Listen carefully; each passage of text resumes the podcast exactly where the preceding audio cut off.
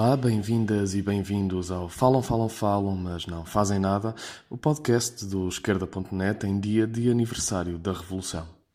Hoje serão muitos os discursos sobre o 25 de abril de 1974.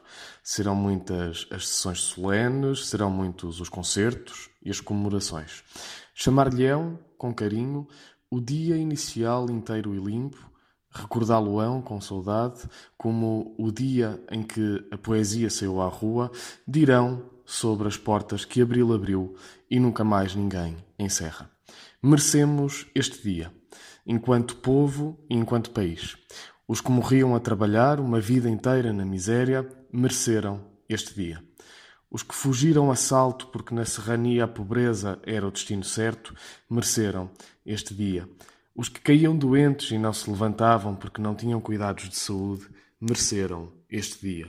Merecemos também, enquanto povo e enquanto país, que seja bem mais do que um dia.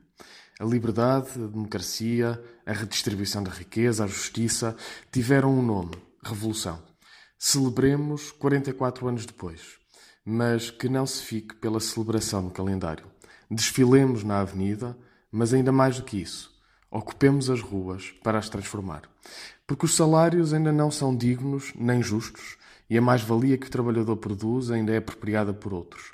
Porque quem começou a trabalhar criança ainda não tem pensões que lhe permitam uma velhice serena. Porque as desigualdades são muitas ou porque o direito à habitação não é cumprido.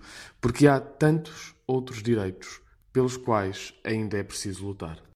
E porque há quem espere sempre que baixemos a guarda para tentar voltar atrás no caminho, para tentar fechar as portas que Abril abriu. Os que festejam mais o 25 de novembro do que o 25 de Abril, os que estiveram no antigo regime e transitaram para o novo, exemplos acabados do conformista de Morávia, os que querem um maior quinhão da mais-valia produzida pelo trabalhador.